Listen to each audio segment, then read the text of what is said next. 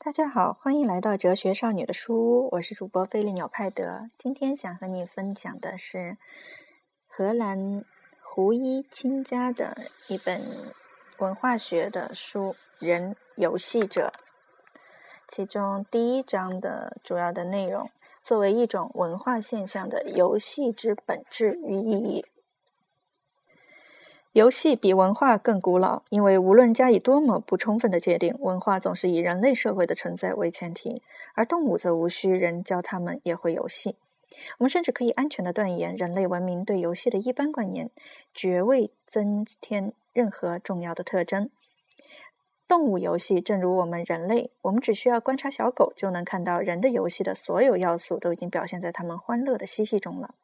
它们以某种态度和姿势来互相邀约做游戏，他们遵守着不咬对方耳朵或不使劲咬对方耳朵的规则。他们佯装变得很愤怒，但是最重要的是，在所有这些表现中，他们完全惊艳到巨大的乐趣和享受。小狗的这种蹦跳嬉戏，只是一种比较简单的动物游戏。另有一类得到高度发展的形式，在倾慕的公众面前进行正规的竞赛和优美的表演。这里我们立即就得到很重要的一点：即使在动物水平的最简单形式中，游戏也远不只是一种单纯的生理现象或心理反应，它超出了纯粹肉体活动或纯粹生物活动的范围。它是一种有意义的功能，即是说，它具有某种意义。在游戏中有某种超出了生活直接需要，并将意义赋予行为的东西在运作。一切游戏都抑制这种东西。假如我们把此种构成游戏之本质的活动原则称为本能，那么我们就什么也没有解释。假如我们称之为心灵或意志，那又不免估价过高。无论我们怎么样看待它，游戏具有某种意义的这个事实，都是意指该行为本身有一种非实力主义的特性。心理学和生理学从是对动物游戏、儿童游戏及成人游戏的观察。描述与解释，他们力图决定游戏的性质和意义，确定它在生活中的地位，这种地位的高度重要性，以及游戏作为一种功能的必要性，或至少是有用性，被普遍的视为理所当然，并构成所有这类学科研究的出发点。无数旨在己界定游戏生物学功能的企图，表现出明显的差异。游戏的起源和根据被一些人说成是过剩的生命力的发泄，被另一些人说成是某种模仿本能的满足，或者只是被描述为对松弛的需求。根据某一理论，游戏就在于训练幼崽以适应日后生活所需的严肃工作。在另一种理论看来，游戏是要训练对个人必须的约束。有的理论在训练某种能力的内在驱力中，或者说在。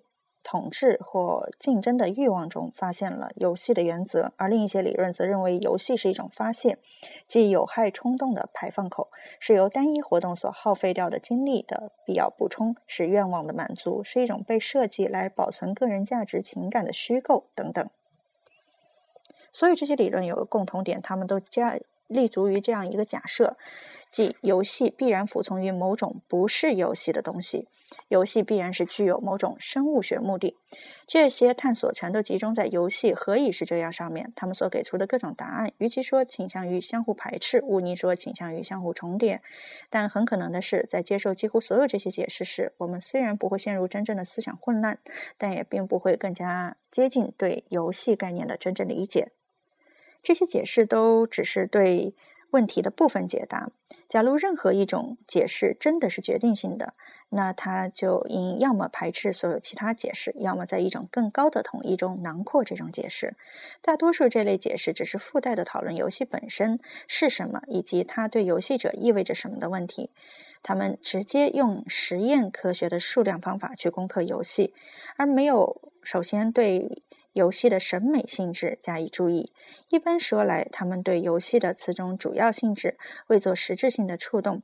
对上述解释的每一种都可反驳说，既令如此，但游戏的乐趣究竟是什么？何以引二要愉快的嚷叫？何以赌博会沉浸到激情中去？何以巨大的人群会为足球比赛而兴奋的发狂？游戏的此种强度和吸引力，绝非生物学的解释能说明。然而，正是这种强度、吸引力和使人发疯的力量中，隐含着游戏的本质，即。原初的性质，我们的推理思维告诉我们，大自然本来能够以纯粹机械练习与反射的形式，慷慨地给他的孩子以宣泄过剩精力、训练生活技能、满足未实现愿望等所有这些功能。可大自然并不这样，它只把游戏及其紧张及其欢乐与其乐趣给予了我们。最后要提到这种要素：据游戏的乐趣乃是拒斥一切分析、一切逻辑解释的。作为一种概念，它不能被归结为任何其他的心理范畴。据我所知，现代语言中还没有一个与英语中的乐趣 “fun” 完全相当的词。也许荷兰语 “artigkeit” 源于 “art”，意思刚好恰当于德语中的 “art” 和 “wesen”，因此很显然，这个词不可能再进一步的简化了。荷兰语中的 a r t i s k i t 也许是与 “fun” 这个词最为接近的。我们可以顺便指出，“fun” 一词的目前含义也是新近才有的。很奇怪的是，法语中根本就没有相当的词。德语中的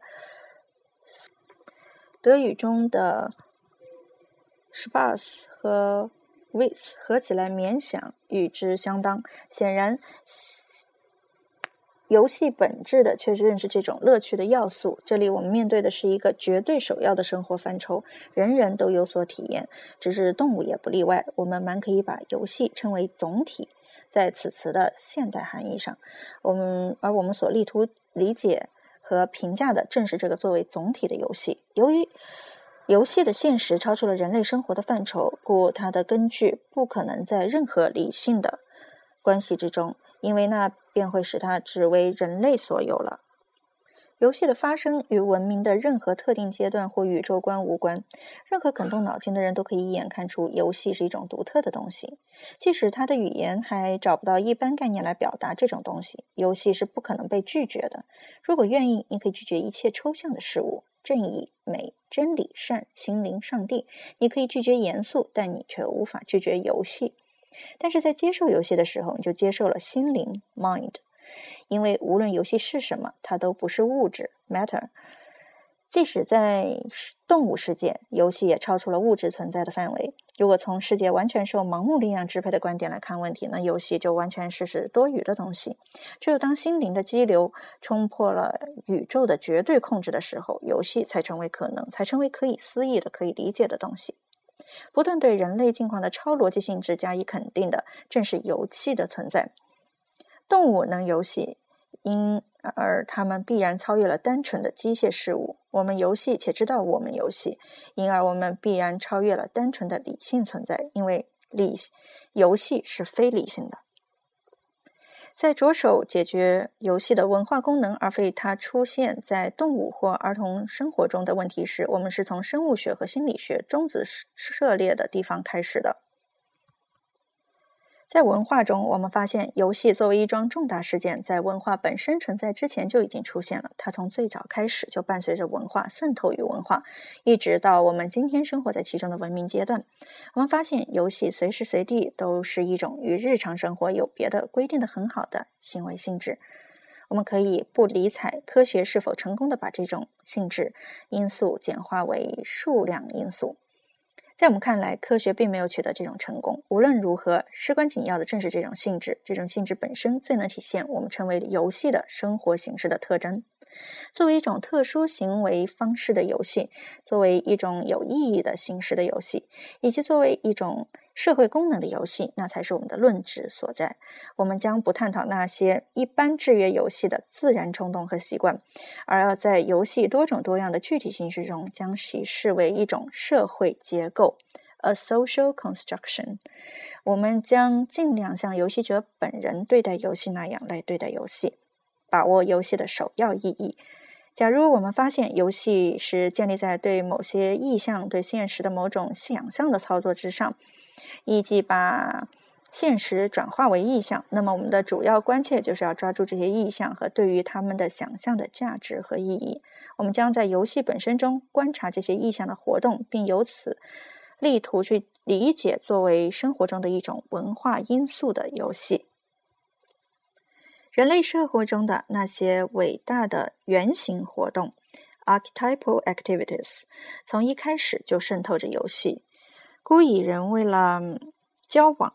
教士命令而制作的首要工具语言为例，语言使人能够区分事物、确认事物、描述事物。简而言之，能使人能够命名事物，并由此将之提升到精神的领域。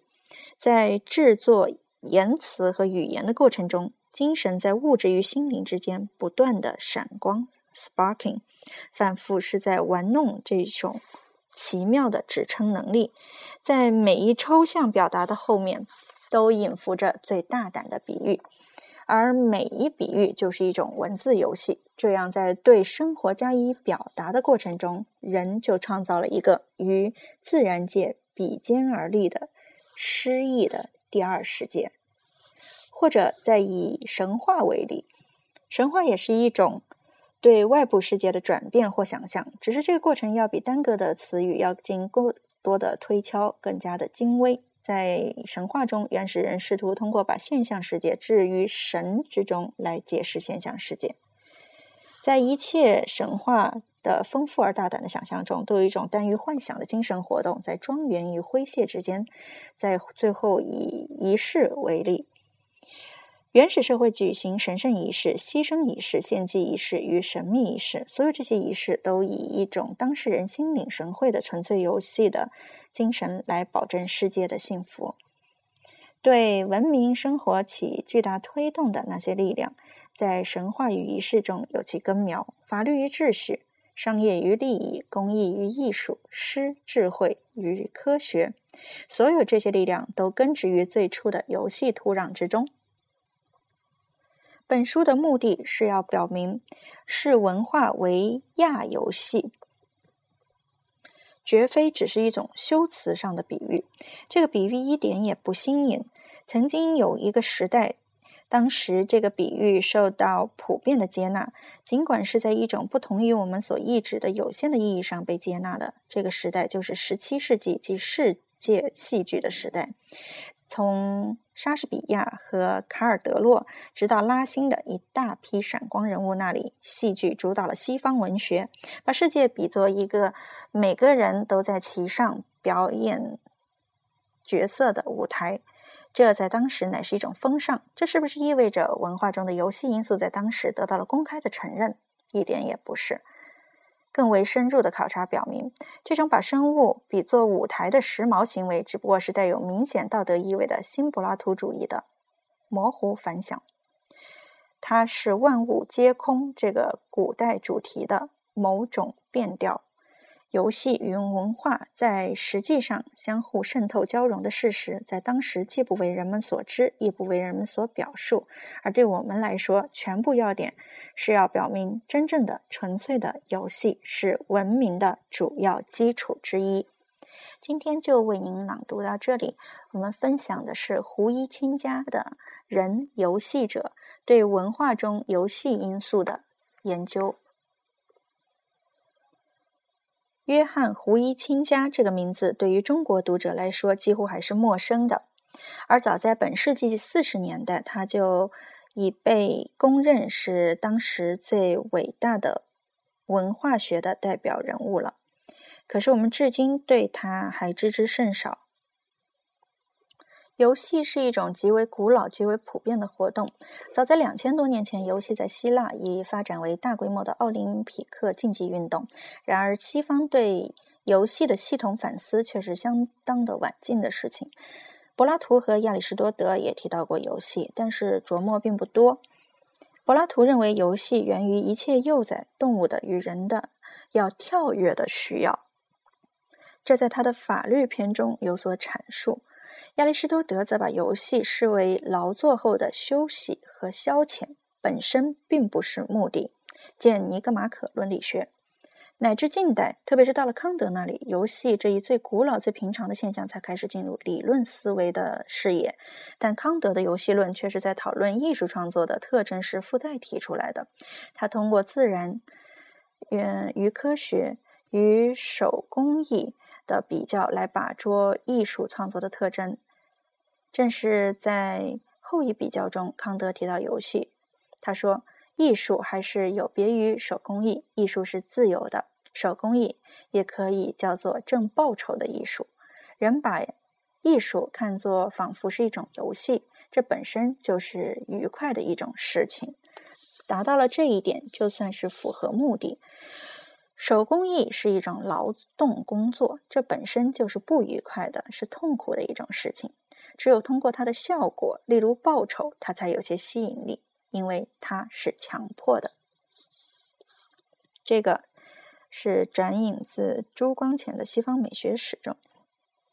在康德之后，人们开始重视这一现象，并且进行了较为深入的研究。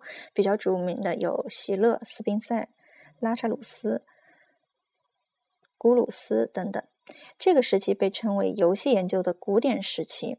从19世纪70年代以来，游戏理论的研究大致朝三个方向发展：一是心理学、教育学方向，这一方向对儿童游戏研究较多，如皮亚杰；心理分析派、教育派，其代表人物有皮亚杰、阿德勒、汉德曼、蒙特梭利、派德塔罗兹等人。二是对文化学、人类学的方向，那么代表人物有泰勒、弗洛贝尼乌斯，也包括我们今天介绍的胡一清家。三是现象学、阐释学的方向，代表人物有加德莫尔，呃，另外还有一些重要的作家，但是他们都没有正面的、系统的游戏的理论，但是对游戏的现象有所涉及。在这些多姿多彩的游戏背景的研究中，胡一清家的研究体现出以下几个特点：一是专注专论；二是视角比较新颖。胡一清家以前的游戏研究主要都是以生物学和心理学研究为主的，开生物学研究风气之先的是席勒，代表人物是斯宾塞。席勒的切入角主要是哲学的反思的。斯宾塞是对席勒的观观点的庸俗化，呃，当然也有其他的一些看法。还有就是心理学的研究，而胡一清家的研究的视角既不是生物学的，也不是心理学的。在本书的序言中，胡一清家说的很清楚，眼下这个详细研究的目的是要力图把。游戏的概念整合到文化的概念中去，因此游戏在此不应做生物现象，而应做文化现象来解释。这是从历史的角度，而不是从科学的角度来加以探究的。读者们将会看到，我对游戏几乎不做心理学的解释，无论这种解释何等重要。我也必须很少的使用人类学的术语和解释，甚至我不得不援引人类学的事实的时候也是如此。